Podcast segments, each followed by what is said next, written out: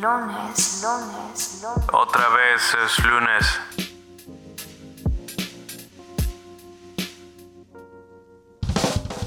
Soy Jessica Romero y este es mi podcast. Otra vez es lunes. ¿O no?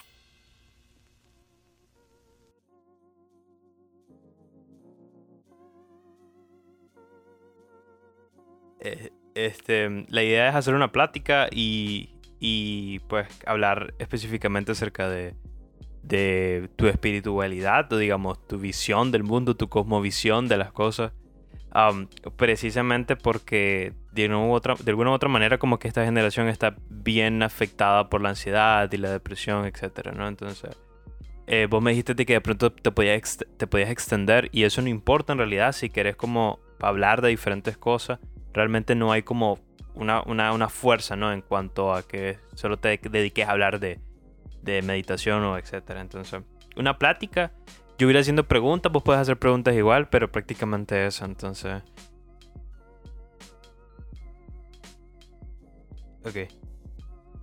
Este es el episodio número 30 de Otra vez es lunes. Bienvenidos y has empezado mal o bien la semana. Espero que este podcast de alguna manera te ayude a, a avanzar, a terminar tu semana. eh, Wow, este, ando publicando podcasts como entre lunes y lunes y luego me pierdo y luego publico un lunes después, es decir, entre cada 15 días o algo así. Uh, pero bueno, eh, de hecho siempre digo lo mismo, pero este podcast en particular lo he buscado como por casi 8 meses. La historia detrás es bastante corta. Me contacté con alguien uh, que, que recientemente se ha vuelto mi amiga y quise como platicar de espiritualidad con ella, pero me dice, ¿sabes qué? Yo conozco a alguien que puede extender una plática y hablar de muchas cosas, no solo de espiritualidad. Entonces yo dije, dale pues, o sea, realmente me parece de verga eso, ¿no? Entonces, aquí estoy, aquí estoy. um, les presento, Benjamin uh, es el invitado del día de hoy y vamos a hablar de, realmente no sé de qué vamos a hablar per se, pero vamos a hablar de muchas cosas, o eso espero, estoy emocionado. ¿Cómo estás el día de hoy, Benjamin?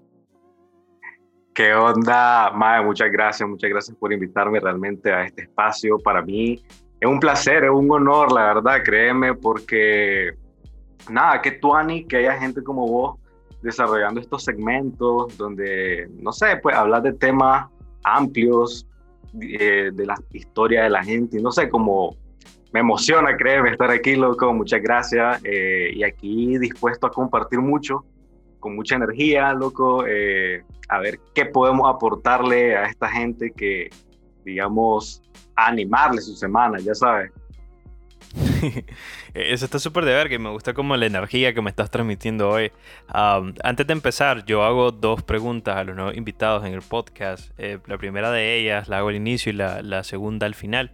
Entonces, para empezar, yo quería preguntarte qué, qué opinas de los lunes. ¿Qué, ¿Qué significan los lunes para vos? Fíjate qué buena pregunta, loco. Eh, hace unos, hace unos siete años, diez años tal vez atrás te hubiera dicho, loco, cómo odio los lunes, ya sabes, el hecho de tener que ir a, a clase o a trabajar o lo que sea. Pero hoy, loco, no sé, pues los lunes se han convertido, eh, ¿qué te digo? En, en, un día con un nombre que se llama lunes y, y que, y, y que por, por alguna razón social mucha gente, o sea, le preocupa este día, de hecho causa demasiado estrés.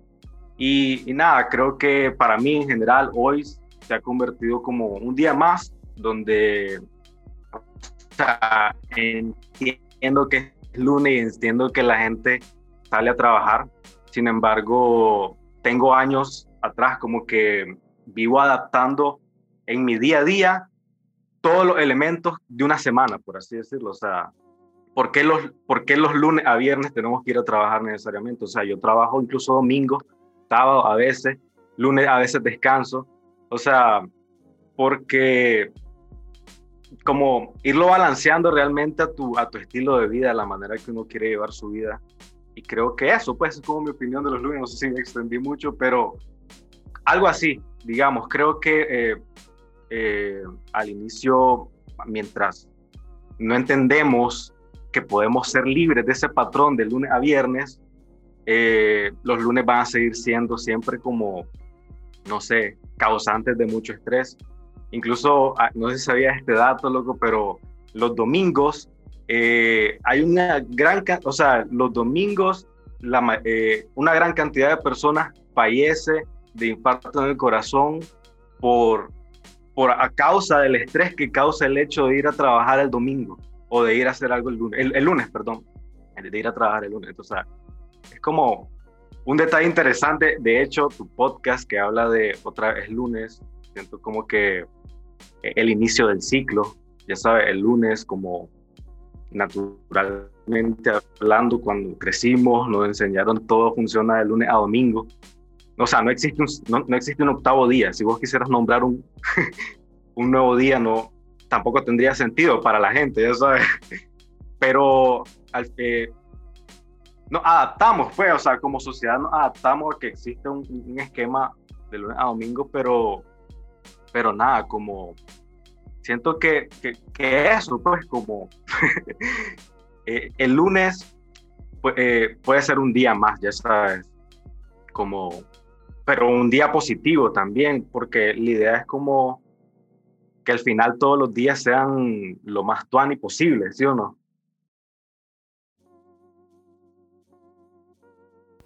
Sí, de, de, hecho, a mí todavía me cuesta entender los lunes de otra manera que no sea lo regular, es decir, um, y, me gustó ese dato que diste de que la gente fallece un domingo por el estrés que te provoca el lunes, porque sabes que, digamos, si al final de la semana terminaste con un problema o con una serie de problemas, decir, ah, puta, el lunes yo tengo que volver a sumergirme en esos problemas y encontrar una solución.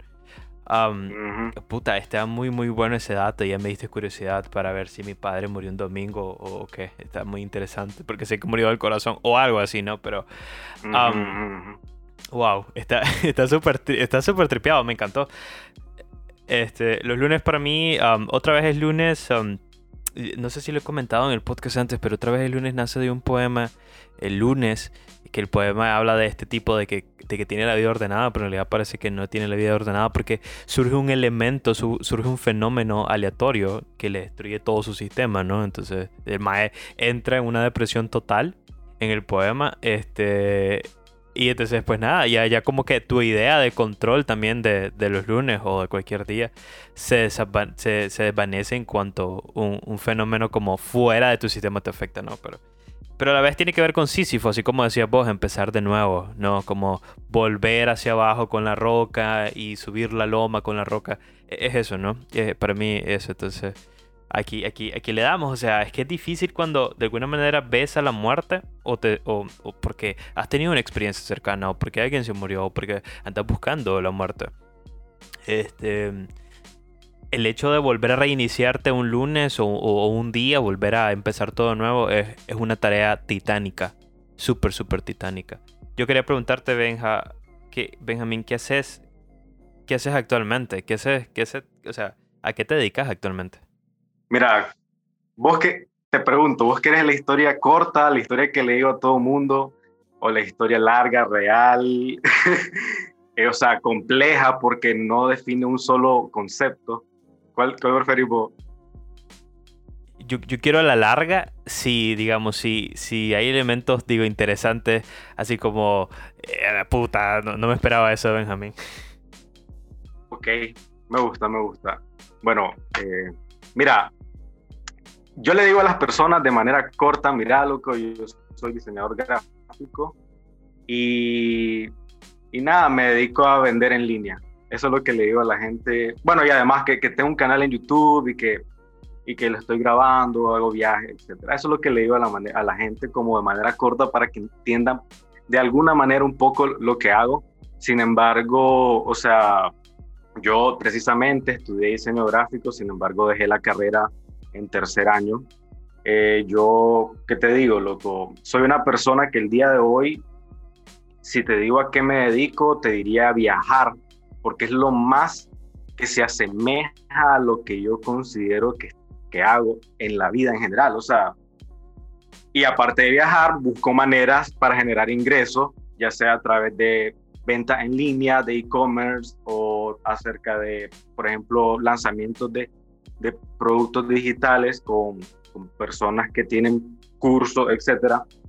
O sea, yo soy como que el que administra y ayuda a, a, formar ese, ese sistema, pero no es lo único que hago. O sea, yo hago todo lo que sea para seguir con lo que sea, con lo que me dedico, que es viajar.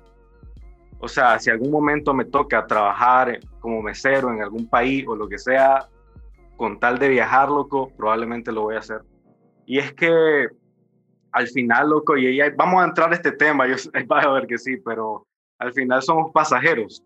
O sea, hay un momento de mi vida donde yo me cuestioné todo, quizá yo también me identifico con ese poema que vos decís, de los, que, que, lo sacaste, digamos, de, de este maje que tiene cierta vida estructurada y todo el tema, y que de pronto ocurre un suceso que literalmente derrumba todo, te manda al suelo y, y ahí es donde te das cuenta quién sos, o sea, es donde te conoces realmente. Mira, para hacerte, o sea, no sé si quieres que siga con la historia o, o te respondí la duda de qué me dedico. no, no, seguí, seguí. Ok, no, mi, mi duda es, um, ¿considerarías entonces de que algo, algo, algo pasó en tu vida? Es decir, o, una serie de cosas, el, ben, el Benjamin de hoy es diferente al de, qué sé yo, cinco años, siete años, un año. O sea, ¿considerarías que sos un Benjamin totalmente diferente? Bro, todo, todo, todos los días, loco, mi trabajo, o sea, es mejorar, cambiar en algo, como actualizar una nueva versión de mí, y todo explicar eso. Pero sí, la persona de la cual, no sé, quizá vos y yo en algún momento nos encontramos, creo, en, en no sé, en, en, primaria, no sé, en el colegio, o, pero esa persona que vos ve ahí era, o sea, súper diferente a quien soy hoy. Mira, te lo explico así, y te lo hago como un recorrido eh, histórico lo más breve que pueda para, para lanzarte los puntos clave. Mira, o sea, pues todos, en, en mi caso, loco, pues yo eh, viví, eh, pasé la secundaria, podríamos llamarle prosa emocionalmente hablando, porque empecé a engordar, empecé, no sé, como empecé a tener patrones de, de, baja autoestima. Ya sabes, mucha gente, y esto eh, eh, me gusta que lo escuche, si son jóvenes o gente que está ahí como que se encuentra en ese estado, la verdad es que eh, suele ser normal porque llega un momento de descubrimiento, llega un momento en el que te das cuenta de que tal vez no pertenece a eso que seguís haciendo. Eh, entonces, llega un momento, terminó la secundaria y ya sabes, te hacen la famosa pregunta de que, que vas a estudiar. Eh, es la decisión de tu vida porque se supone que eso depende de todo tu futuro. Entonces yo dije, la verdad es que, o sea, no pienso ser nada ni cerca de lo que son mis padres, ni lo que son mis amigos, ni, quiero romper los patrones de lo que yo era en ese momento. Y yo dije, ¿sabes qué? Voy a estudiar diseño gráfico porque veo esos majes locos, no sé, se pintan el pelo, los majes andan ahí, o sea, pareciera que no están haciendo nada todo el tiempo, solo están pintando. y yo digo, wow, o sea, por lo menos yo quiero, si algo quiero en mi vida es que sea Tuani, o sea, si, si al final estamos aquí porque ni modo, por así decirlo, yo espero que pues pasarla, o sea, puta, no sufriendo, pues. Entonces, nada, yo eh, empecé en, diseño gráfico y literalmente todo era diferente porque, eh, ¿qué te digo? Las clases era ir a, era hacer dibujos, era hacer no sé qué, era hacer no sé cuánto. Conocí mucha gente que el día de hoy son muy buenos amigos. También, o sea, literalmente en mi carrera, yo, o sea, te lo resumo en que era pasar fumando marihuana, loco, o sea, eh, después de clases o antes de clases, loco. y nada, y hacer diseño, siempre, o sea, yo no era, te lo digo, el mejor alumno, súper indisciplinado, eh, llegaba tarde a las clases porque hay, habían clases que eran súper temprano y yo no era la persona como que, o sea, yo no me voy a levantar temprano, como que, pereza. Eh, o sea, lo hacía, ¿verdad? Lo hacía, obviamente, pero, pero empezaba a cuestionarme todas esas cosas. Ahora, yo entré a la universidad, ya sabes, primer año, tengo 17 años, pero yo tengo un factor, un fenómeno, no sé, digamos, eh, que fue mi hermano en ese momento que me empezó a enseñar otro, otra información y me, y me da un libro, yo a los 17 años me da un libro que se llama Piensa y hágase rico. Yo leo ese libro, loco, y de alguna manera, o sea, lo leí en un, en un, viaje familiar, digamos, yo lo pasé leyendo todo el camino de regreso, me lo terminé y yo dije, ¿qué es lo que, qué es lo que acaba de leer? O sea, entendía que mm, estábamos con, o sea, que, que, que la universidad nos enseña a ser empleados, la universidad nos enseña a trabajarle a otro y no nos enseña a ser nuestro, o sea, nosotros ser el mismo dueño, el, el dueño de nuestro tiempo, eh, a, generar recursos. Entonces yo dije, algo aquí no hace sentido. Yo voy con mi hermano, le digo, ya terminé el libro, estoy emocionado, porque mi hermano, me, me, cuando me da el libro, me dice, mira, cuando terminé este libro, yo tengo algo para vos. Y yo digo, uff, te, hago un contexto. Yo veía a mi hermano, mi hermano mayor, como una persona, pues mi ejemplo, un ejemplo, el más que siempre o sea, el, que terminó la universidad, estudiar ingeniería, entonces, eh, eh, ingeniería en sistema, en ese tiempo era escaso, era escaso eso, entonces era como que iba súper bien y yo decía, puta, yo quiero trabajar con este más de alguna manera. Eh, termino el libro y mi hermano me, presenta en ese momento lo que hoy sería un multinivel. No sé si vos ya has escuchado los multinivel o redes de mercadeo, probablemente ya te han escrito y te han dicho, oye, mira, quieres ser tu propio jefe. Bueno, yo, mi hermano me presentó eso y yo en ese momento entré y compré la idea de que, por ejemplo, o sea, a mí me, vendió, de hecho, la idea de la libertad financiera. Yo dije, puta, este término ya lo escuché de este libro, ya lo escuché de este otro libro, eh, voy a leer más de este tema, pero libertad financiera, ¿qué es eso? O sea, ¿será posible realmente llegar a un estado de libertad donde vos podés el día de mañana comprarte un boleto a España e ir a visitar España porque literalmente tenés un flujo de efectivo constante. O sea, me, explotó la cabeza cuando yo dije eso, o sea, libertad financiera, eso es un sueño. Y yo dije, bueno, si es un sueño, igual pienso tomarlo, porque en, en la universidad, pues no es como que vea, no es como que me inciten a soñar tanto, ya sabes, tal vez me incitan a, bueno, tripearte un dibujo aquí, hacerte un proyecto por acá, lo que sea, pero no me incitan a soñar.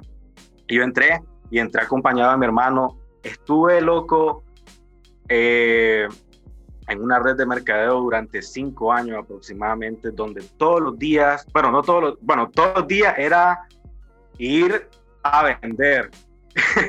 y los fines de semana era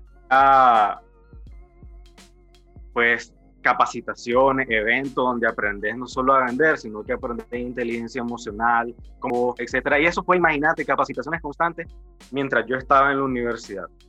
Yo estaba en la universidad y yo, yo me quedaba en la aula así viendo afuera como puta, todo el mundo allá afuera es, libre financieramente, digo yo, diciéndolo así. Yo aquí comiendo mierda en esta, en esta universidad. Y en un momento loco de mi vida, aquí es donde ocurrió el cataclismo, por así decirlo, fuerte en el, 2010, en el 2015, eh, hace cuánto ya, seis años, murió a la puta. en el 2015, eh, me empezó a, recomendar libros, etcétera.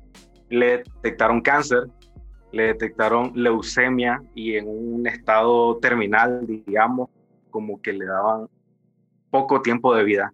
Entonces la situación ahí cambió un poco en el sentido de que, pues, la noticia en general impactante. Sin embargo, eh, yo, como te digo, no lo asimilé de la mejor manera en el sentido que yo lo tomé como algo pasajero. Yo lo tomé como algo que, ah, mi hermano lo va a superar, o sea, ha superado cualquier cosa, ya sabes.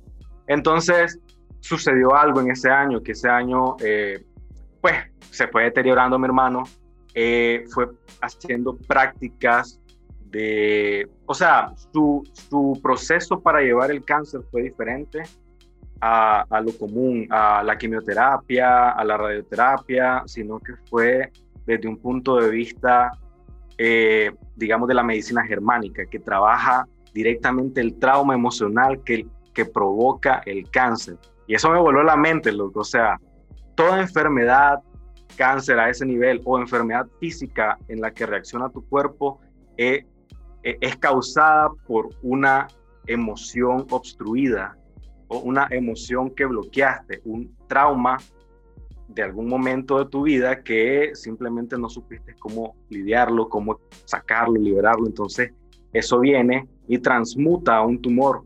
Ok, quiero, quiero entender un poco. Ok, ok, ok quiero entender un poco esa parte de, digamos, la, la, idea de la medicina germánica es que en este caso, digamos, el cáncer de tu hermano fue provocado por la obstrucción de, de una emoción o de varias emociones. Así es. Mira. O es un, e, o es un efecto más de, de la enfermedad. ¿Es, es, es, la, ¿Es el origen o es la consecuencia? Mira, podría decirse que el origen, más, más no la única causa, porque ya sabes, o sea, en el proceso, en el camino, uno se puede, o sea, eh, como, como hay una causa que te disminuye tus niveles de, de, de inmunológicos, o sea, de tu sistema inmunológico, lo hacen más débil, entonces sos susceptible ante, cualquier virus, ante cualquier cosa. Entonces, lo, voy a hablar aquí en permiso de mi hermano, que ya no está. Pero igual, el MAE me va a decir, no hay falla, bro. Eh, ok, la causa, por ejemplo, mira, eh, eh, a medida que va surgiendo el podcast, pero todo es raíz de nuestra mente y de nuestra idea. Vos has escuchado, ¿verdad? Que nosotros ocupamos solo el 10% de nuestra mente. O sea, el otro 90% es la divinidad oculta que tenemos nosotros, por así decirlo. O sea, son todos esos poderes que ya tenemos nosotros, pero no sabemos que tenemos y que están alojados en nuestra mente. Por ejemplo, eh, el hecho de que nosotros somos capaces de manifestar nuestra realidad. Cualquier hecho, suceso, acontecimiento que haya ocurrido en tu vida, en mi vida o en la vida de alguien semejante cerca de nosotros, es algo que esa persona muy en el fondo de una idea de, él mismo, como una raíz, como una semilla, empezó a creer y empezó a manifestar hasta que ocurrió. Y, y son cosas que a veces ni siquiera sabemos que, que sabemos, ni siquiera sabemos, o sea, son, son creencias que ni siquiera sabemos que creemos. o sea, es, es, que es, el inconsciente, ¿no? Al final creo que desde un punto de vista este, psicoanalítico es el inconsciente, no sabes que sabes lo que sabes o por qué sabes lo que sabes, ¿no? Con perdón de mi hermano, o sea, lo que te voy a contar es más o menos cuál es la creencia que él desarrolló en su mente y que la cultivó y que sus circunstancias, por, por así decirlo, su creencia empezó a desarrollar circunstancias en su realidad que le reafirmaban esa creencia. Te explico, no soy suficiente. Esta creencia, o sea, es, pues es, bastante común en realidad, el hecho de no sentirse suficiente, loco, eh, un hecho de que, o sea, no soy suficientemente buen padre, no soy suficiente buen hijo o lo que sea, entonces una creencia que se puede apoderar de uno y de qué manera uno al tener estas creencias desarrolla eh, circunstancias, por ejemplo, o sea, hay una, hay una fórmula por así decirlo, que aprendí en mis tiempos ahí en los que estaba en, en aprendiendo de desarrollo personal, etcétera. O sea, no una fórmula que, que, que, que, alguien inventó necesariamente. Es como, es por así decirlo, cómo funciona el cerebro. Tiene que ver con eh, programación neurolingüística.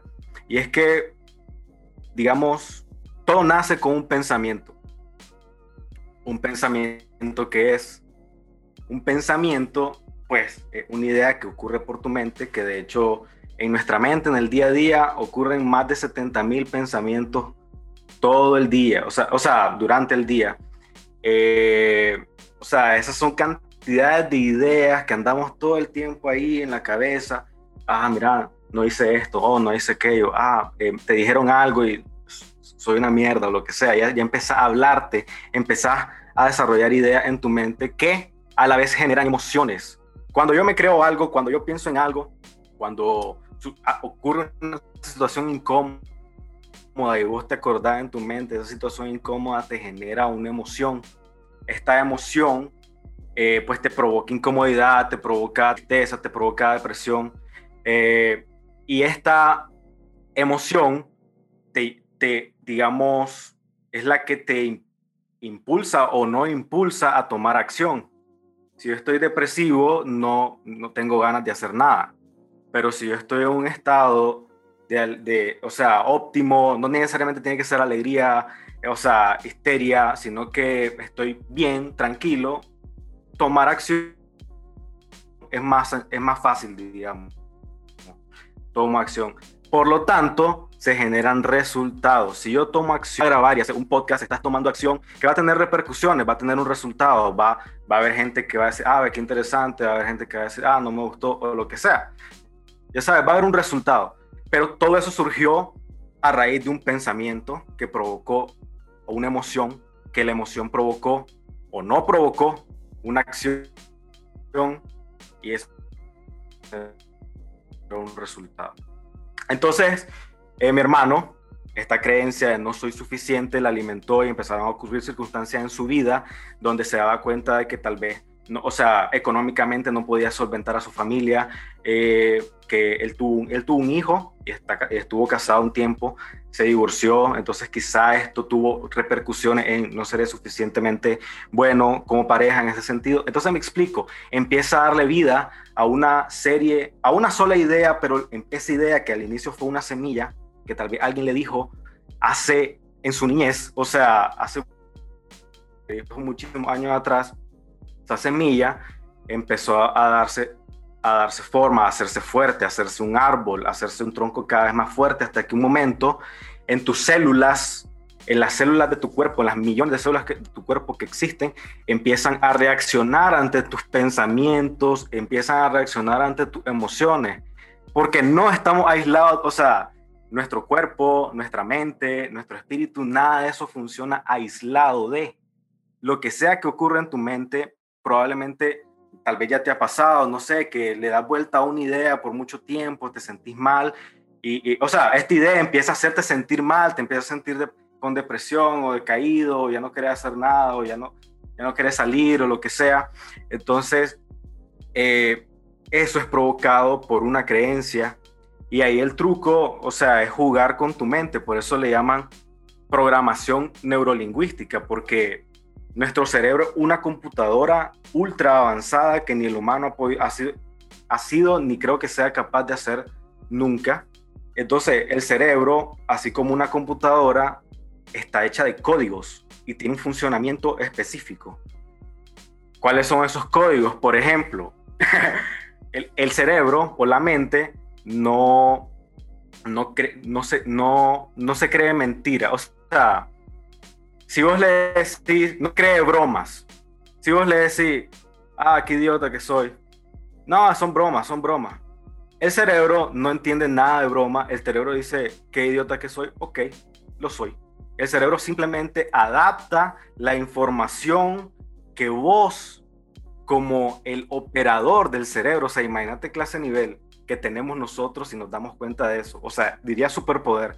Tenemos una mente que no la comparan ni siquiera las computadoras cuánticas que existen, que están inventando ahora, y que nosotros tenemos la capacidad de controlarla para nuestros objetivos, preferiblemente que sean objetivos positivos, que, ayuden a otros, que satisfagan, eh, o no sé cuál es la palabra ahí, pero que, que dé satisfacción al alma, al, ser. Entonces, nada, por ejemplo, eso, por ejemplo, otra cosa, no entiende cuando vos le decís, no, no quiero esto. El, el, cerebro entiende como quiero esto, no entiende el no, no entiende la negación, lo único que entiende es la afirmación.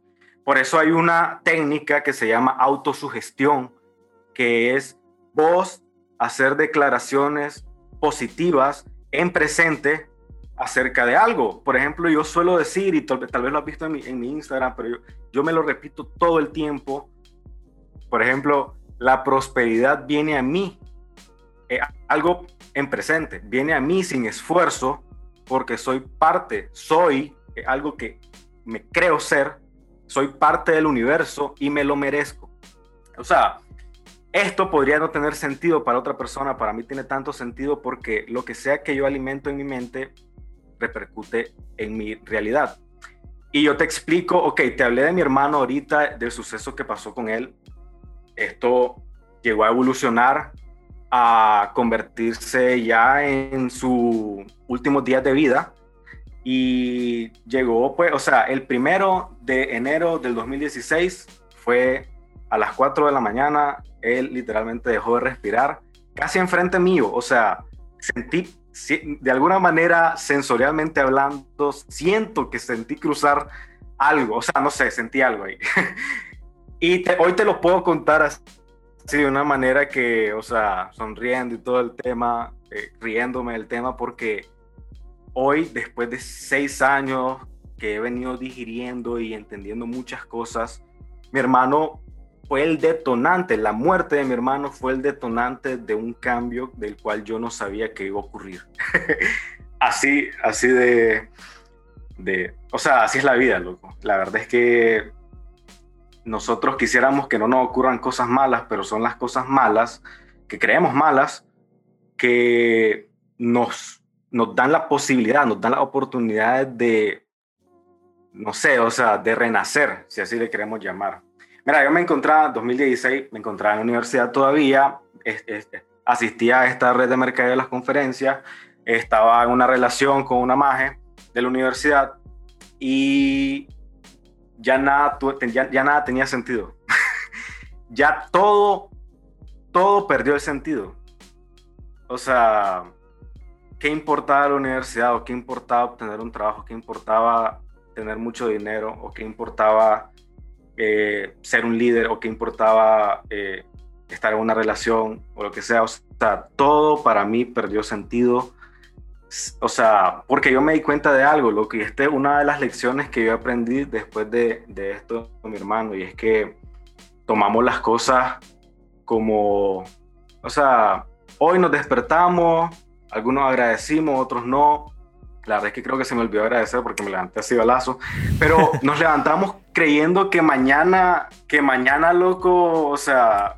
Va a estar eh, todo ahí, ¿no? Nos va a venir a huevo, o sea, o sea, no nos damos cuenta de la importancia que nuestro cuerpo hace, del trabajo que nuestro cuerpo hace al respirar y nosotros no nos damos cuenta lo que hemos pasado platicando o la gente ha pasado, ha pasado escuchando. Todos hemos seguido vivo en este momento, o sea, no nos ha pasado nada.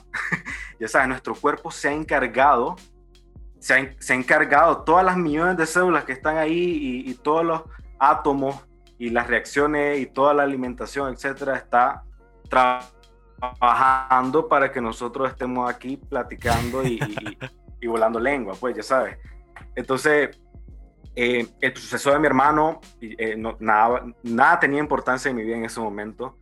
Eh, dejé todo atrás, o sea, tuve viajes, en ese momento viajes a, otros países donde viví, o sea, tal vez en esos momentos viví experiencias enriquecedoras, pero volvía a Nicaragua, volvía al, como lo que pasa con los lunes, volvía al lunes, volvía a, bueno, hay que volver con esta vida y con mis clases y entonces hay que seguir haciendo lo que supone que todos tenemos que hacer.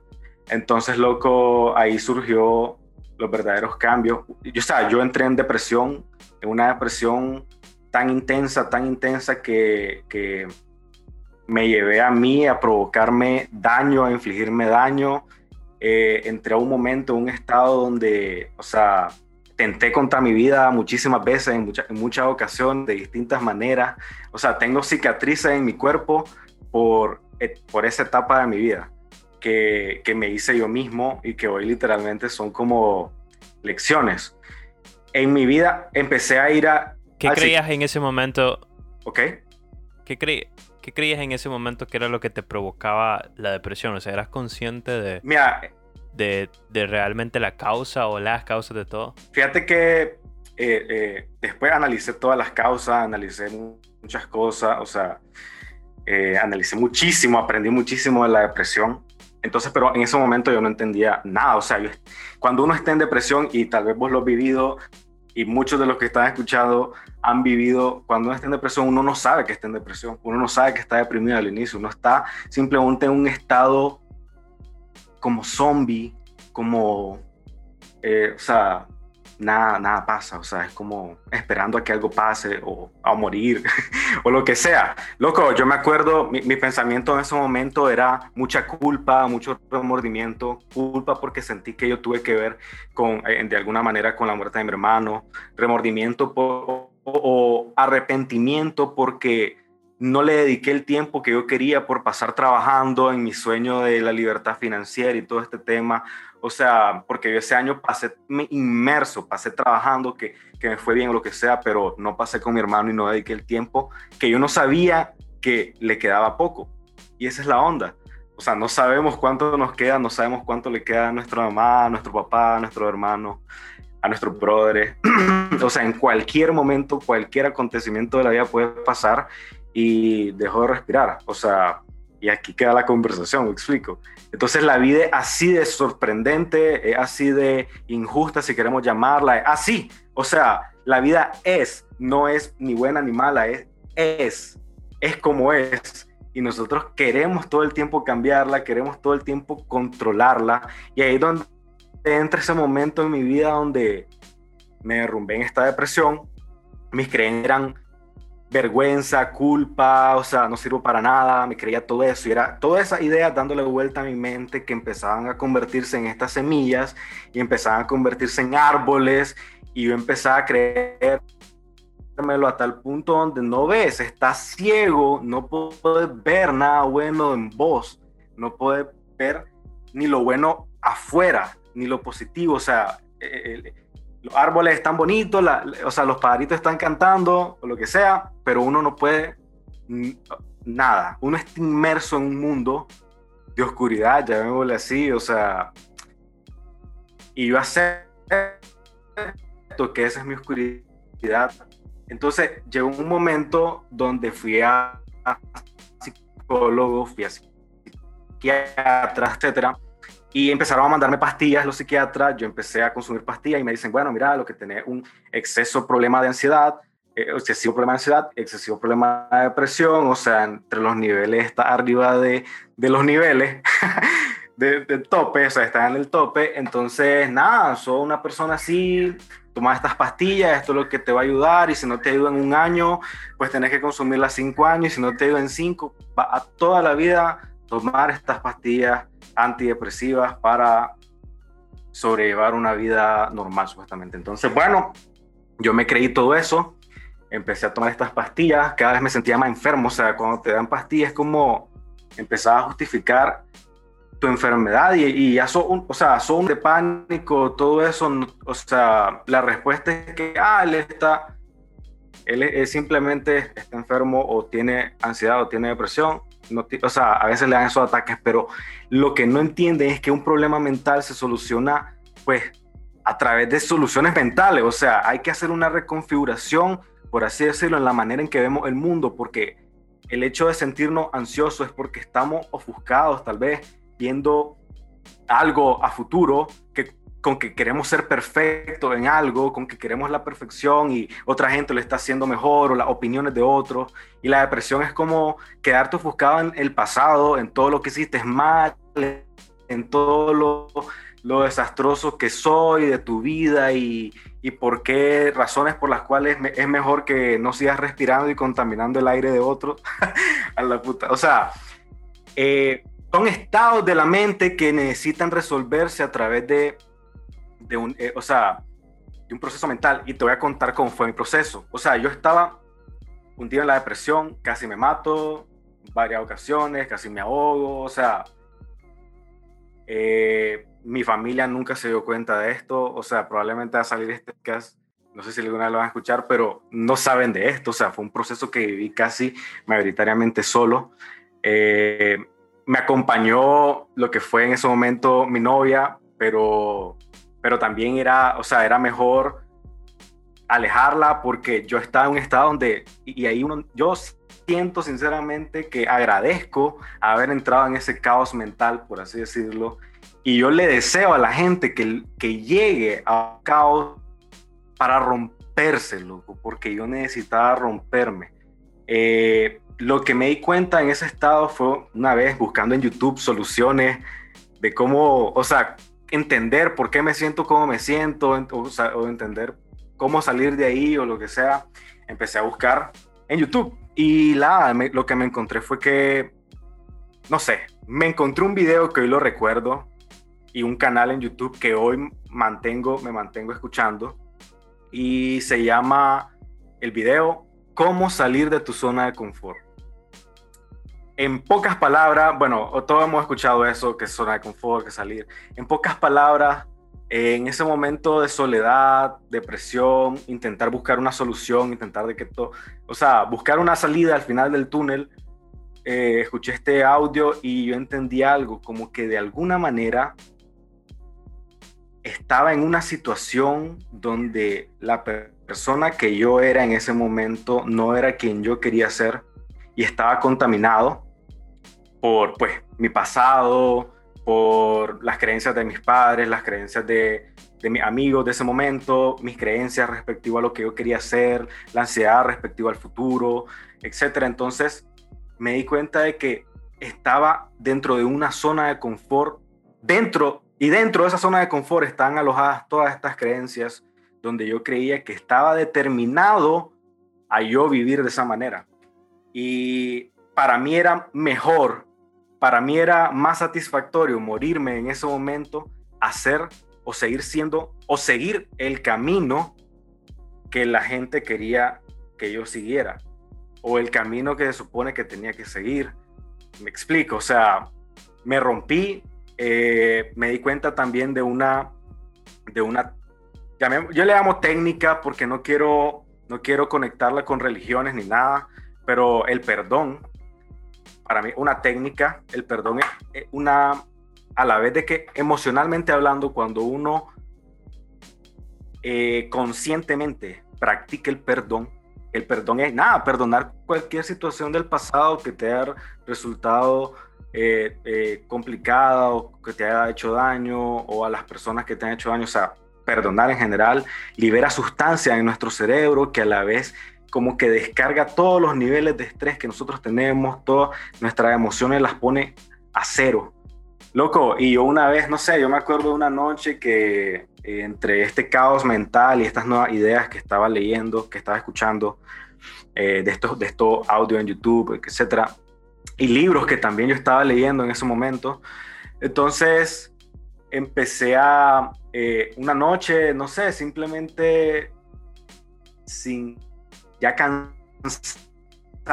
de esto esta depresión porque yo me quedaba pensando, puto, o sea, realmente cuando he sentido pleno, me he sentido que me levanto y estoy feliz de haberme levantado, o sea, y yo decía, nunca, y me sentía harto de ese momento, recuerdo que lloré y no sé, por una sensación, estaba escuchando unos audios, me acuerdo en ese momento, y el audio decía como que perdonar, y nada, loco, me desaté, empecé a perdonar en mi mente, loco. Es un proceso, loco, no necesariamente tienes que hablarle a alguien y decirle, perdón, o te perdono, liberar, soltar, soltarte de cosas, incluso eh, perdonar a tus padres por haberte infligido estas creencias que ni ellos sabían que tenían, etc. Entonces, nada, al día siguiente, loco, recuerdo ese día, loco, porque me levanté, abrí los ojos, todo era lento, todo era tranquilo, empecé a escuchar el viento, o sea, chocar el viento con los árboles, escuché pajaritos, yo, y luego entendí, después de leer otros libros, yo te recomiendo más bien, más bien te, explica la situación que, que, que vi, porque muchos viven también cuando entran en este, por ejemplo, cuando muere un familiar y entran en este estado de depresión y tal vez incluso llegan hasta el suicidio o cerca del suicidio, pues no llegué ahí, entonces, pero llegué a las emociones que siente una persona que está a punto de hacerlo y eso realmente, o sea, ahí hay un punto, un punto de quiebre, le llamo yo, que es donde o te rompes y cambias y, y dejas todo atrás y, o sea, modificas tu creencia de quién sos vos o simplemente llega el momento en que ya no querés seguir siendo vos y preferís irte.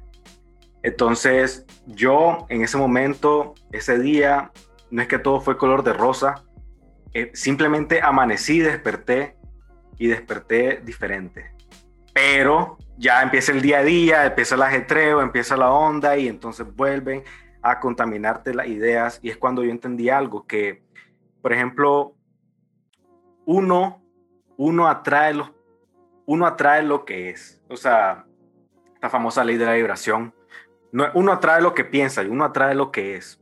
Pero para atraer, para ser, uno tiene que creerse que es.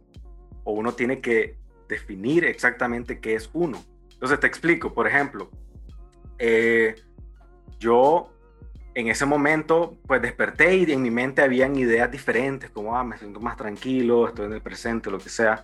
Pero yo todavía era en mí ese ser, esa persona con depresión, ansiedad y pastillas. Entonces, para yo cambiar eso necesitaba alimentar en mi mente más ideas diferentes, más ideas que eh, positivas a escucharlas. Y yo, loco, pasaba todos los días con unos audífonos aquí gigantes donde no escuchas nada de afuera, con unos escuchando audios todo el fucking día hasta que mi mente se callara y eso pasé haciéndolo loco durante unos tres meses, seis meses, todos los días como algo, como un hábito que empecé a desarrollar. En ese momento terminé la relación que, que con la que estaba me salí de la universidad, simplemente no volví a ir, loco, o sea, no, saqué papeles de nada, no volví a ir en mi vida. Y yo le dije a mi papá, no voy a volver. O sea, y lo siento, o sea, quiere que, que me vaya, me voy, pero yo busco qué hacer porque necesitaba un cambio en mi vida. Y yo creo que muchas veces uno necesita, loco, eh, esos cambios radicales, esos cambios donde hoy decís, ¿sabes qué? A la mierda todo, me voy para acá, estoy harto, este es el camino que tengo que seguir, porque ese es el camino, créeme, ese es el camino de tu intuición, esa es la intuición hablando, te diciendo, no te vayas, loco, o sea, no te maté, allá hay un camino, aquí es, yo te ubico, está en el lugar equivocado. Y empezaba a verlo con la depresión como una alerta. Este, ¿cómo, cómo, cómo supiste que estabas seguro de que estabas tomando la decisión correcta, porque igual yo tengo como, y, tal vez como para seguir tu historia, que la verdad que me parece impresionante y me parece impresionante por una razón en particular, Benjamín, y es que hay muchas personas que pueden identificarse con vos en, muchos sentidos, como en muchos niveles.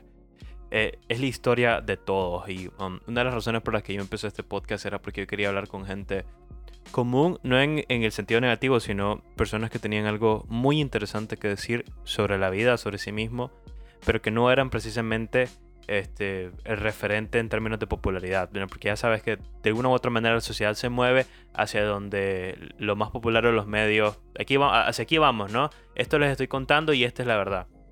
Pero nunca se habla de la verdad de las, de las personas comunes, entonces creo que el poder de, tu historia, pero también de, lo que nos contás, es como está basado precisamente en que todos nos podemos identificar con vos. O sea, y me parece impresionante todo ese proceso, pero digo, en algún punto tuviste que tener, incluso luego de haber entendido qué pasaba con vos y todo este proceso de sanar de la muerte de tu hermano, este, tuviste que haber tenido como miedo de tomar la decisión y decirle, por ejemplo, a tus padres, ¿sabes qué? más allá no voy a seguir a la universidad, voy a hacer... o, o, preguntarte, ¿estoy haciendo lo correcto? Es decir, ¿realmente esto es lo que yo creo que necesito o lo que yo creo que quiero? ¿Cómo, cómo fue ese proceso? ¿Cómo realmente llegaste a tomar la decisión? Bro, fíjate que es una excelente pregunta porque, ok, no creas que yo no tuve miedo, eh, o sea, pero en ese momento yo estaba buscando cualquier razón, loco, cualquier razón para seguir vivo. o sea, en ese momento eh, yo, o sea, ¿qué te digo? Estaba en una etapa de mi vida donde prefería, prefería estar muerto a no hacer aquello que yo quería hacer. Y puede sonar como arrogante, no lo sé. No, no, pero realmente en la vida solemos hacer lo que todo el mundo nos dice que hagamos. Sí. Nos olvidamos de nosotros todo el tiempo y preguntarse en silencio como qué realmente quiero con mi vida, loco. Y yo, me, eh, eh, ahí, ¿qué fue lo que me hizo un impulso demasiado fuerte? Bueno, con la muerte de mi hermano empezó también un proceso, como yo estaba solo, yo estaba en este momento viviendo pues esta depresión, esta soledad, etcétera, que, que lo hacía cada vez más intenso el tema, eh, buscaba de alguna manera comunicarme con mi hermano.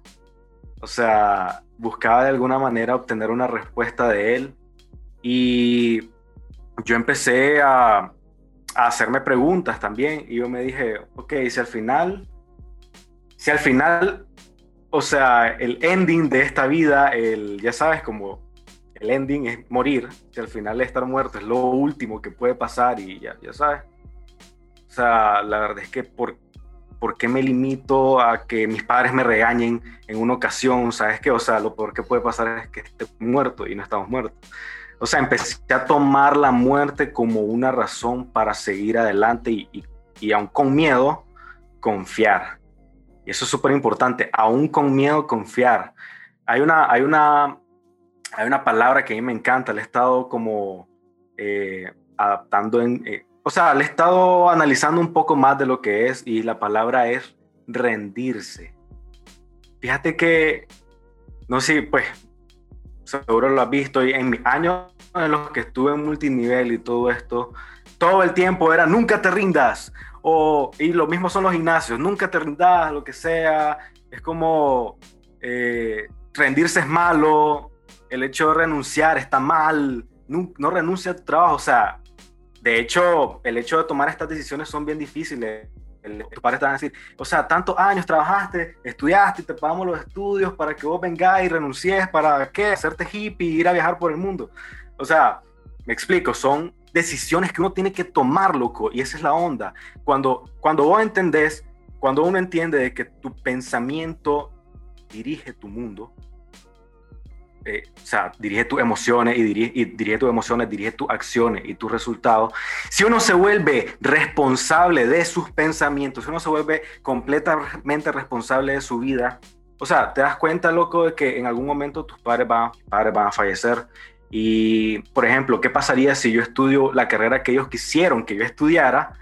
Y esperarme a que ellos, pues, simplemente ya no estén para yo sentirme todo el tiempo miserable y sentirme enojados con ellos por haberle hecho caso de estudiar lo que ellos querían, no lo que yo quise, en vez de romper todos esos patrones, confrontar a mi familia, porque también lo hice en muchas ocasiones, o sea, yo le hablé y le dije, o sea, yo no puedo seguir en esto, yo prefiero este camino que en ese momento era el multinivel. Yo dejé la universidad por estar en un multinivel, loco, y me metí de lleno en eso. O sea, yo, el día de hoy, yo eh, pues he, trabajado en diferentes cosas después de estar en multinivel, pues me metí a otro, a otro, a otro pero era, era de... El, el anterior en el que estuve era de salud Ayurveda y eso es algo que me encantó bastante, era de medicina Ayurveda porque ahí es donde yo empecé a montar las bases de lo que es el yoga hoy, de lo que es la alimentación.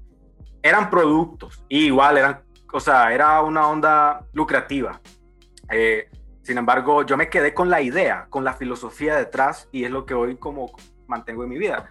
Entonces me cambié a otro, eh, fui, eh, porque en ese momento ocurrió la crisis del 2018 ¿verdad? O sea, todo cambió aquí en Nicaragua, etcétera. Yo estaba en esa red y era mucha gente, o sea, era muy, muy político el tema y yo me salí, yo dije, no quiero nada, no, no, no, no, no, quiero aquí nada, o sea, no tengo nada que ver con esto, me voy, eh, tomé mi camino, eh, estuve en una relación en ese momento que fue demasiado, eh, o sea, fue donde aprendí otras lecciones respecto a las relaciones personales, no necesariamente de pareja, como el apego, como la dependencia emocional, inteligencia emocional, etcétera, el desapego. Y nada, en ese momento volví a este estado, llamémosle como la primera ocasión donde renuncié a, la universidad, donde renuncié al trabajo, a, donde renuncié a, en ese momento en la universidad, en esta ocasión, yo renuncié a mis creencias de trabajo. O sea, yo creía que eso es lo que iba a hacer durante mucho tiempo, pero yo seguía con la idea de que no estaba feliz realmente, no estaba completo. Eh, la idea de la muerte sigue en mi mente, como que la he obviado en estos días y he seguido trabajando en esto ciegamente, o tal vez con un propósito mío, pero ciego, donde podría completarlo en otro lugar. Y nada, simplemente, eh, pues entre un estado también de introspección, uno a veces esta depresión, o sea, o la depresión o algo así puede convertirse en un estado de mucho aprendizaje si uno lo toma de la manera correcta. Yo decidí que, que yo prefería vivir, sí, mi día a día. Entonces, también porque recibí, por así decirlo, una respuesta de mi hermano. te lo digo, yo en el 2018, del 2017, después de que dejé todo, eh, la, la, universidad y entré a este tema de lleno en el multinivel, em, empezaba a tener bastante estrés, pues, o sea, un tema demasiado movido, las ventas eh, son demasiado complicadas porque hay que lidiar con el rechazo, hay que lidiar con objeciones, hay que lidiar con, con llamadas, gente enojada, gente no se queja. O sea, es una onda bien movida y yo no, pues, necesitaba algo para solventar esa vida. Entonces empecé a, al suave, escuchar meditación o música más tranquila, intentar como estar en silencio. Tampoco, no sabía yoga, no sabía nada en ese momento. Simplemente empecé a buscar espacios de tranquilidad y encontré una, una playlist en Spotify de mi hermano de, mi hermano el que falleció. Y yo dije, mmm, qué interesante. La playlist estaba llena de mantras y de música súper tranquila. Y entonces yo empecé a, a tripeármela con un ritual, por así decirlo. Empecé a escuchar todas las noches esa playlist y mientras le estaba escuchando me iba al patio de mi casa, ponía, o sea, me sentaba allá afuera, ver, ver, el cielo, eh, intentar descifrar mis, mis crisis existenciales con respuestas existenciales. O sea, intenté comunicarme con mi hermano de alguna manera y empecé a hacer eso de manera regular, todos los días, todos los días, todos los días. Llegué el 2018, yo ya llevaba este hábito, eh, tuve una relación que te mencioné y esta persona me enseñó yoga. Esta persona, me, o sea, me enseñó un montón de cosas eh, acerca de que yo no sabía que estaba empezando a experimentar acerca del mundo, llamémosle eh, espiritual, entre comillas, o sea, el mundo que no es material, no es algo que puede agarrar y, sostener, sino que algo que, que ocurre también mediante el trabajo mente, porque tu mente, fácil, tu mente, nuestra mente está diseñada para conectarse a otros niveles sensoriales, a otros niveles que nosotros no entendemos pero sí funciona. Entonces, eh, empezó a explicarme otra onda, otras técnicas, terapia, empecé a ir a cosas como Reiki, que una terapia de, llamémosle como de intercambio de energía. Eh, cuencos tibetanos son una, o, sound healing que le llaman, como terapia de sonido, donde ponen unos, unas ollas grandes que generan unos sonidos eh, en vibraciones, porque la idea de esto es que nuestro cuerpo, nosotros, nuestras células, de hecho, de hecho, incluso la misma pared, todo lo material es hecho de moléculas, de átomos, y todos estos átomos reaccionan a vibraciones, reaccionan al sonido. Entonces, eh, las vibraciones, nosotros, nuestro cuerpo vibra hasta a cierto punto, nuestros órganos tienen una vibración específica. Cuando no están en esa vibración es porque hay un desbalance, porque hay un problema en el estómago, o sea, hay algo ahí que está evitando que tu energía fluya. Entonces, empezado eh, a escuchar estos términos de energía, de vibración y todo el tema, y esto más clase lo que era, empezaba a decir, o sea, mucha onda, pues. Entonces, pero a medida que uno entra en el, intentas, o sea, a medida que vos entras en el tema e intentas no entender las cosas con tu visión o la manera, la manera tradicional en que ves las cosas, sino como en la perceposa, el sonido, si te relaja, o sea, es como ir eh, como percibiendo cosas que antes no percibía, los sonidos, la naturaleza, o sea, etcétera. Entonces, en, en ese momento, yo ya empecé a practicar yoga, empecé a meterme un poquito más de lleno. Estas son afirmaciones, como te lo mencioné antes, afirmaciones positivas o este proceso de autosugestión que yo te mencioné, en el que yo, por así decirlo, declaro quién soy. Yo soy así, yo soy, soy fuerte, yo soy poderoso, no sé qué. Los mantras son lo mismo, pero en, en hindú. Y estos más lo hacen hace muchísimos años. O sea, la meditación la practican desde hace cinco mil y pico de años siglos de siglos, le sirve a niños, adultos, jóvenes, personas con problemas aquí, personas con cosas allá. O sea, le sirve a todo mundo una onda, una, novedad tampoco eso. Pero empecé a practicarlo y llegó un momento, loco, no sé, de tanto practicarlo, de tanta conexión, donde sentí que me di cuenta de que mi hermano nunca se fue, sino que simplemente transmutó y siempre ha estado aquí, porque en el, en el momento presente, que es lo único que existe, o sea, eh, eh, eh ¿cómo te digo? Lo único que se liberó fue su cuerpo de aquí, pero en realidad la energía que él sacó, su esencia, su espíritu, su alma, lo que sea, eh, en realidad permanece aquí con nosotros y la, energía de toda la gente que también se ha ido permanece aquí, en la misma tierra, eh, o sea, en el planeta, en nosotros, en, en nuestro espíritu, en nuestra memoria. Entonces, empecé como a intentar dialogar con él, buscando respuestas, porque créeme, todos estos cambios radicales conllevan una enorme incertidumbre, o sea, está a la deriva a que no sabes cómo va a solventar tu vida si, por ejemplo, si no terminas la universidad y no tienes tu título y no tienes un trabajo eh, o currículum, etcétera. O sea, no sabes cómo va a solventar tu vida. Puede que hoy vendas, puede que mañana no, puede que hoy esté aquí y mañana no. Entonces, esa incertidumbre para mí es la vida. Eso para mí es la vida. Para mí, la vida no es, nosotros, nuestra mente, nuestra mente está desarrollada para que nosotros sobrevivamos, para que vivamos en un espacio seguro, para tener estabilidad, pero, pero realmente, donde realmente nuestro ser quiere estar, o donde, nuestra, donde realmente nuestro ser vive, es en la incertidumbre, es en el tomar riesgos, es cuando tu corazón está latiendo así a mil por hora porque tenés miedo de una situación que está, que está pasando en ese momento y que esa misma, ese mismo miedo desata en tu cuerpo eh, adrenalina que te genera, o sea, la misma fuerza, la misma fortaleza para salir de esa situación. O sea, esos momentos eh, es estar vivo para mí.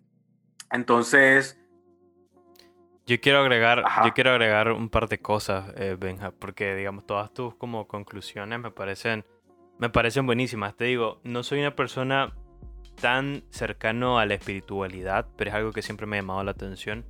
Tuve un trasfondo incluso siendo partícipe de una comunidad eh, cristiana y, y, en algún momento me salí y empecé a comprender el mundo de otra manera también, pero Ah, hay dos cosas que quiero comentar, creo que incluso tres, eh, con eso último que dijiste, ¿no? De que la vida realmente se vive cuando tenés miedo e incertidumbre, entonces me recuerda, y me puedo estar equivocando, no sé si recuerdo bien la historia, de Buda, ¿no? De que realmente esta, eh, este personaje, por, por, decir algo, ¿no? Vivía en, en, en una familia rica, ¿no? En donde lo tenía todo y no enfermaba y estaba completamente protegido. Entonces, era prácticamente alguien que no sentía miedo, alguien que no sentía incertidumbre, pero a la vez se sentía tan muerto como un zombie porque es que no pasaba nada, ¿no? Estaba como en un vacío. Y luego él decide experimentar la pobreza y el hambre y, ser realmente pobre, la enfermedad, la miseria, el miedo, el frío. Y eso es lo que le hace convertirse en Buda, ¿no? Encontrar la espiritualidad porque ha vivido la vida. Y me parece una de las, de, todo lo que ha dicho, y ha dicho muchas cosas interesantes, una de las cosas que más rescato por lo bello que es la idea de vivir el sufrimiento y, aceptarlo y, superarlo porque de eso se trata la vida. Es difícil, uno quiere como, quiero que toda mi vida sea una serie de momentos felices y nada más, no quiero que nada me joda, ¿no? Y en las redes sociales es lo mismo, en Instagram, mira que, que soy feliz, loco, y, y, todo es perfecto en mi vida, trata de imitarme, etc. Pero es súper interesante. Y lo otro es que hay un youtuber que la verdad a mí me tiene súper enllavado. Se llama Van Neistat. No sé si conocen. Yo ya he hablado de este youtuber en el podcast. Um, Van es hermano de Casey, que fue un bloguero súper famoso en YouTube. Pero Van es como... Sí, sí ¿verdad? Casey es súper famoso. Pues resulta que la razón por la que Casey es youtuber o está metido sí, a Casey en, lo conozco. de video es porque Van, ah. su hermano, le enseñó, ¿no? En una situación similar en el, a la tuya en el sentido de que Casey no sabía qué hacer con su vida, Van le dice, venite a New York, mira, acabo de encontrar algo llamado oh. computadora, eh, perdón, esta nueva computadora de Apple tiene este nuevo, este nuevo software para editar video y estoy haciendo todo esto, venite. Y empezaron a hacer videos. Entonces HBO los, les contrató su, su programa y tuvieron una temporada súper interesante.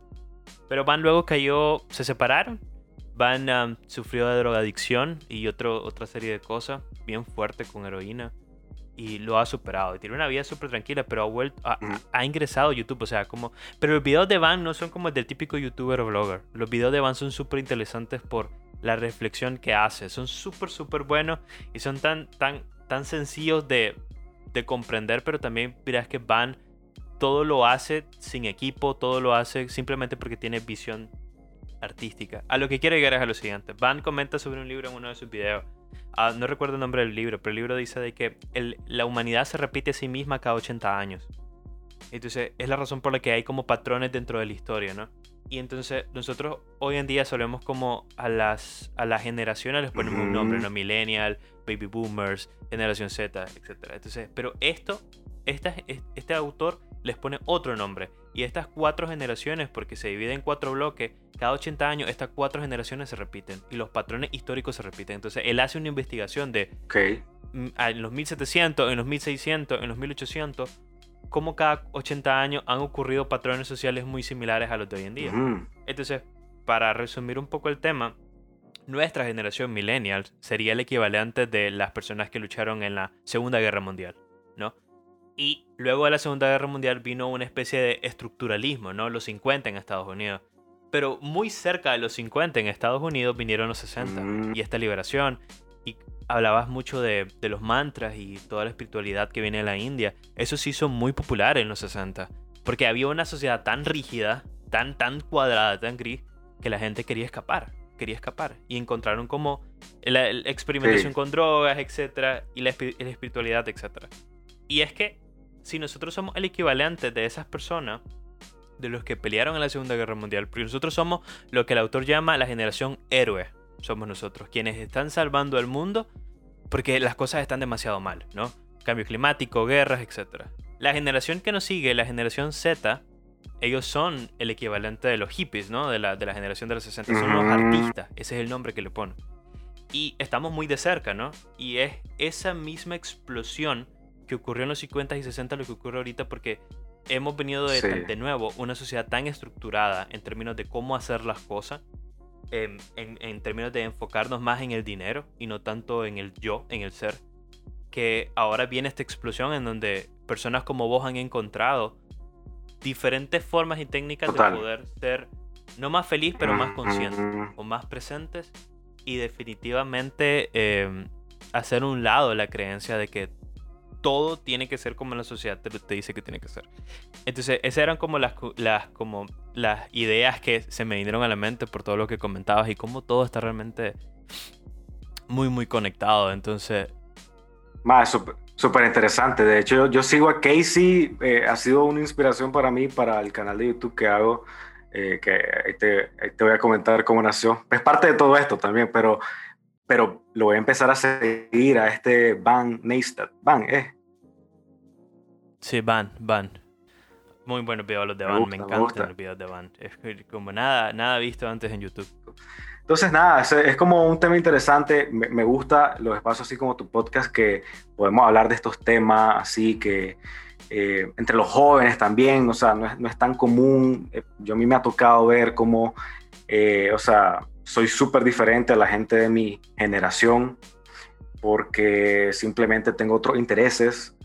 Eh, mi tiempo lo dedico de una manera, o sea, diferente. Y así pues. Este, no, bueno, yo, digamos, que quería verga por platicar con vos realmente, o sea, eh, de hecho una, una de las cuestiones que tal vez, y ya voy adelantando, es como que, que disculpen el, el audio por el tema de la, de, um, de la conectividad, pero puta, todo lo que has dicho hoy, Benjamín, realmente, ala, digo, es súper, súper importante, no, estoy exagerando, no estoy exagerando, y yo no suelo decir estas cosas, pero sí es, sí es así, y mi pregunta iba, iban dos, ¿no? La primera de ellas era eh, tu canal de YouTube, que me parece interesante todo lo que haces con el blogging y los viajes. ah, me parece súper genial. Este, de hecho, creo que descubrí un par de lugares que yo desconocía de Nicaragua, definitivamente. Me dieron ganas de probarlo. Y lo otro era la pregunta final que, que hago en, en el podcast, que es si, si tenés algún sueño. Y ese sueño, si lo quieres comentar, comentarlo, pues, porque... No sé por qué les pregunto los sueños a todos los invitados, pero yo, yo, yo lo pregunto. Brutal, brutal. No, buena pregunta, bro. Es que hay que, hay que incentivar a que la gente despierte sus sueños. Porque al final es eso, o sea, todos somos ese niño que no se le permitió soñar, loco. O sea, ¿qué pasaría si nosotros ahora fuéramos ese adulto con esos sueños tan despiertos y con toda esa y con todas las habilidades que como adulto uno adquiere, loco, no jodas, loco, o sea, podríamos hacer de todo. El problema es ese, pues, como llegamos hasta, cierta edad, pero todos llegamos sin nada, o sea, sin ningún sueño, ya todos nos los quitó la universidad, del colegio, todo, nuestros padres, llegamos grises, loco, a, la adultez y como que sin ánimo. Entonces, nada, bueno, eh, volviendo ahí a las preguntas, pues, eh, lo primero del canal de YouTube. Mira, mi canal de YouTube, que es Clase Loquera, eh, se llama Clase Loquera porque al final eso surgió como clase, lo, clase Loquera, dejar todo atrás para irte a viajar por el mundo, irte a conocer Nicaragua, grabar con tu cámara. Cómo los cambios han ocurrido a través de un, sueño que surgió de, una crisis. Y aquí es donde, donde yo le dejo, no sé, les comparto una frase que a mí me, me, fascina y me sirve mucho cuando hay una crisis, ya sea entonces, política, económica, lo que sea, personal, la crisis que sea. Toda adversidad lleva en su seno la semilla de un beneficio equivalente o mayor. Toda adversidad lleva en su seno la semilla de un beneficio equivalente o mayor. O sea, cuando hay un problema, una adversidad, una crisis, créeme que detrás de esa crisis, si vos la ves con otros ojos, hay una oportunidad de por medio que puede no solo solventar la crisis, sino que hacer algo de ello mucho más grande. O sea, haber salido de esa crisis. Pues y ahora, o sea, está en otro nivel, porque el maje vio la crisis con otros ojos, desde otro punto de vista, y encontró una oportunidad ahí. Entonces, el canal, eh, en esta crisis de 2018, me hice las preguntas, me cuestioné, yo dije, al final lo que quiero es viajar, es lo que más me interesa, no, no importa lo que me cueste, no importa si viajo como, como mochilero y sin reales, no me importa, o sea, eh, lo que quiero es viajar y documentar mis viajes. ¿Por qué? Porque el día en que yo me muera, el día, eh, sea como sea que yo me muera, el día, si yo llego a viejo y yo simplemente ya estoy en mi lecho de muerte acordándome, intentando acordarme de todo lo que viví, entrar a mi canal de YouTube, loco, y darme cuenta todas las experiencias que decidí vivir en esta vida. O sea, yo, mi canal de YouTube es la manera en la que yo me estoy preparando para mi muerte. Así es, o sea, Eso está buenísimo. Eh, porque, o sea, para seguir con mi filosofía yo vine a vivir aquí eh, de la mejor manera, o sea, también hay que tener un buen ending, o sea, un buen final donde yo, yo y me veo a mí mismo de que tuve la vida que quise vivir, conocí, o sea, personas de todos lados del mundo o lo que sea, y lo documenté todo, eh, o sea, viví experiencia increíble, animé a otras personas a viajar, porque para mí viajar, loco, es la mejor experiencia que una persona puede tener en su vida. O sea, viajar te expande, conoces nuevas personas, salir de tu círculo, de tu zona de confort, aprendes, tomas riesgos, estás en la incertidumbre, no sabes qué va a pasar. Por eso viajar es para mí esa conexión que hay entre la vida, que es lo que yo creo, la incertidumbre, y, y algo por hacer, y un, digamos, que eh, hacer un canal de YouTube grande, que ahí ya me podría colar a la segunda pregunta, o sea, mi idea es no sé cuál, va a ser el límite, no sé dónde va a llegar, pero como yo lo voy a seguir haciendo de todos modos, como yo lo hago, sin importarme si hay un número de gente que lo ve o no, o sea, yo estoy enfocado en seguir viajando, en seguir compartiendo estos lugares diferentes, de una manera diferente, como una historia, como una experiencia, como si vos nos estás acompañando en el viaje.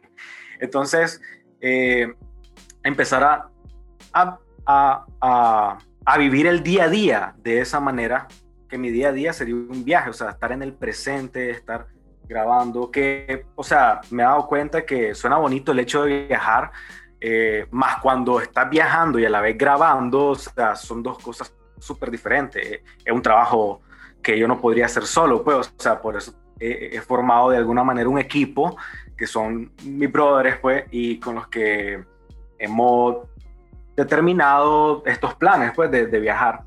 Y mi sueño más grande, que esto eh, ya algunos lo han escuchado tal vez, es literalmente pisar todo el mundo. O sea, por lo menos vivir un mes a tres meses en cada país del mundo. No sé si voy a tener la vida suficiente para hacerlo. Tampoco sé, o sea, si la verdad es posible o no lo sé. O sea, pero no importa, porque yo aprendí un truco eh, mental, llamémosle así, es la paradoja de la vida, por así, eh, donde, por ejemplo, sucede lo siguiente, si nosotros no tenemos a dónde ir, no hay nada que nos encienda en el presente, o sea, no hay nada que, ah, entonces cada día es como el mismo, por eso entramos en depresión, porque no tenemos a dónde ir, no estamos claros a dónde vamos. O sea, y, como vamos a cualquier lado, también así. Entonces, sin embargo, ¿qué pasa cuando uno tiene un norte, pero solo te quedas pensando en el norte? O sea, por ejemplo, yo digo, no, mi sueño es viajar por todo el mundo, pero hasta que no lo haga yo no soy feliz. O sea, hasta que yo no pise todos los planetas del mundo yo no soy feliz. Entonces, el truco es, el truco es determinar este propósito lo más para mí, o sea, para mí no está exagerado, si te lo digo. O sea, yo sé que es posible, yo no sé si lo voy a lograr, te lo digo. Y entonces, yo determino una idea, un propósito, un sueño y lo suelto. Lo suelto porque yo no sé si va a ocurrir, yo no sé cómo va a ocurrir, yo no sé cuál va a ser el camino para que yo haga, cumple ese sueño. Pero lo suelto con acciones pequeñas que me lleve a que día a día vaya acercándome a ese sueño. No sé si me explico. O sea, yo, yo me olvido de la... Yo sé cuál es mi meta, pero me olvido de ella. Yo me enfoco en hoy sentirme bien, en hoy planificar para eh, un viaje o incluso si estoy en depresión, porque yo te digo, yo no he dejado de ser esa persona que tal vez fui hace muchos años. Simplemente en mi mente hay otras cosas, pero yo sigo teniendo las mismas emociones, soy el mismo ser humano. Entonces, mi trabajo hoy es lidiar con estas emociones de otra manera. Entonces, incluso escucharte cuando estás en depresión o leer o algo así puede ser incluso productivo.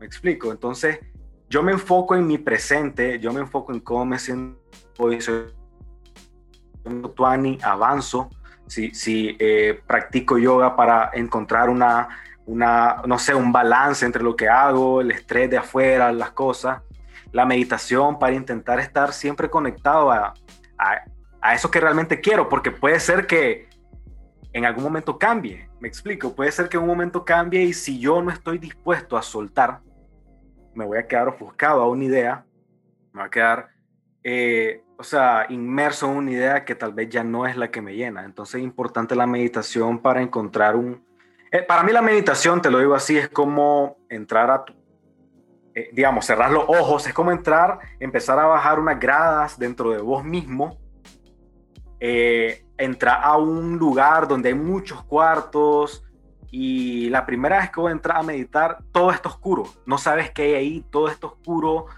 no sabes qué hay dentro de tu mente. Entonces, pero llega un momento en que empezaba a practicar la meditación con más frecuencia, empezar a darte cuenta y empezar a ordenar tu mente como, ah, bueno, aquí están las emociones, aquí están mis recuerdos, aquí están mis sueños, aquí está eh, mi heridas del pasado, lo que sea. Entonces, como que puedes ver las cosas con, con mayor claridad. Entonces, para mí entrar a meditación es como, pues, cerrar los ojos, intentar entrar en mí, intentar entrar, ver y ver qué, qué está ocurriendo conmigo, si, si, mi corazón está agitado, por qué estoy agitado, qué me está provocando esta agitación, será algún pensamiento, qué pensamiento es, y una vez que descubro este pensamiento, por qué este pensamiento me está provocando cierto daño, probablemente está ligado a alguna herida mía y provoca, me explico, o sea, es una onda loco de introspección, de pregunta y pregunta y pregunta, ¿por qué me siento así? ¿Por qué esto? ¿Por qué estoy sintiendo eso de esta manera? ¿Qué provocó esto? Entonces, eh, estas prácticas que yo hago es para mantener de alguna manera la cordura, para mantener la visión eh, en lo que yo quiero, para mantenerme tranquilo, eh, digamos, de alguna manera conectado. Por eso estoy desapegado de, de ese sueño, más lo estoy viviendo, por así decirlo. O sea, yo sé que cada cosa que hago día con día, poco a poco, es, una, un paso, es una semilla que me lleva a ese sueño, que no sé si voy a llegar, no sé si la vida me va a dar para eso, pero esa es la onda, ¿sabes? Como, esa es la incertidumbre, esa es la vida. Sí, buenísimo, buenísimo el sueño, buenísimo todo. Este, yo creo que hemos llegado al final del episodio, Benjamín. Yo la verdad es que la he pasado súper bien. He aprendido un montón de cosas. He anotado también un montón de, de las frases que has dicho el día de hoy. precisamente porque espero en algún momento volver a tenerte en el podcast, eh, poder hablar con vos. Este, ahorita como la meta más corta o, el sueño más corto es como tener el espacio para que presencialmente estén invitados y, y, sea como de pronto la conversación más íntima y más genial. Si se puede, yo, yo quiero que la conversación con vos sea en ese momento, pero, pero bueno, Claro. me he pasado súper bien con vos, como, como te he dicho. Este es el momento particular en el que yo le pido al invitado que comparta todas sus redes o sus últimos comentarios o si está trabajando o está haciendo algún proyecto, em, que igual lo comparta tu canal de YouTube, tu, tu Instagram, etc. Em, y pues aprovechar el momento para quienes escuchen y puedan contactarte o conocerte a través de, de tus redes. Bueno, loco, muchísimas gracias realmente por este espacio que, que aperturaste, que me diste para compartir con vos. La verdad es que yo también la pasé súper tuani, compartir aquí cosas eh, trascendentales, veo así, un poco de la vida. Y nada, para esa gente que nos escuchó, que llegó a esta parte del podcast y pueden seguir en las redes en Benjamín Bau 07 en Instagram, pueden seguirme en, en, YouTube, mi canal es Clase Loquera, así de sencillo. También en Instagram, clase.loquera, estamos un poco pausado ahorita, está en este momento de planificar el contenido nuevo que se viene con la manera nueva en la que veo el mundo. Entonces, eh, pero, pero ese canal siempre va a seguir. Vamos a seguir dándole ahí eh, contenido muy bueno. O sea, más que todo para que puta, la gente tome riesgo. Y ese, no sé si, si hay un mensaje final, eh, muchachos, tomen riesgos, hagan tomen esas decisiones radicales que necesitan tomar en su vida. La verdad es que no vale la pena eh, desperdiciar cada segundo de tu día cuando son tan escasos, ya sabes, para gente que ya no está en este plano físico, eh, están, o sea, quizá, yo a veces me pregunto, mira, darle un abrazo a su hijo, ya sabes, entonces nosotros tenemos tantos segundos de vida, hemos pasado en todo este podcast y ni cuenta nos hemos dado. Y, y, y nada, riesgo y se rinde a lo que pueda pasar. De alguna manera, loco, algo desarrollamos, una especie de sincronicidad en la que todo nos pasa, loco, como tiene que pasar. O sea, una onda, es como tirarte al vacío porque te vas a dar cuenta de que está lleno de plumas el fondo. Ya sabes, entonces, eh, nunca ha habido riesgo, realmente. Y nada, eso, pues, eh, eh, que tomen riesgo, muchachos, los invito a eso. y ahí estamos conectados en las redes. Espero que pongamos a tener otra conversación, así como decís, cercana, podemos hablar de otros temas, podemos hablar, o sea, no sé, el desapego, solo el desapego, que es tan fuerte ese tema. Y, nada, y, y, otras cosas, pues. Eh, nada, muchísimo gusto estar aquí, loco. Te lo agradezco un montón. Yo, no, todo lo contrario, yo te agradezco un montón que hayas estado acompañándonos y bueno, en cuanto a mis redes, ya saben que me pueden encontrar como yesker.romero en Instagram, ahí subo todo, poesía, fotos, videos, reels ahora, eh, este, pero bueno, de todo un poco, es un chacuator que a mí me sirve y pues nada, eh, por lo general también estoy, eh, es que ahí es también la plataforma donde publico este podcast, entonces yo en realidad me lo he pasado, te lo he dicho tres, cuatro veces, ¿no? Venga, me lo he pasado súper bien con vos. y espero pronto tenerte en el podcast. A todos los que escucharon el podcast el día de, hoy, les deseo un excelente inicio de semana y, y que se la pasen bien. Bye. Nos vemos.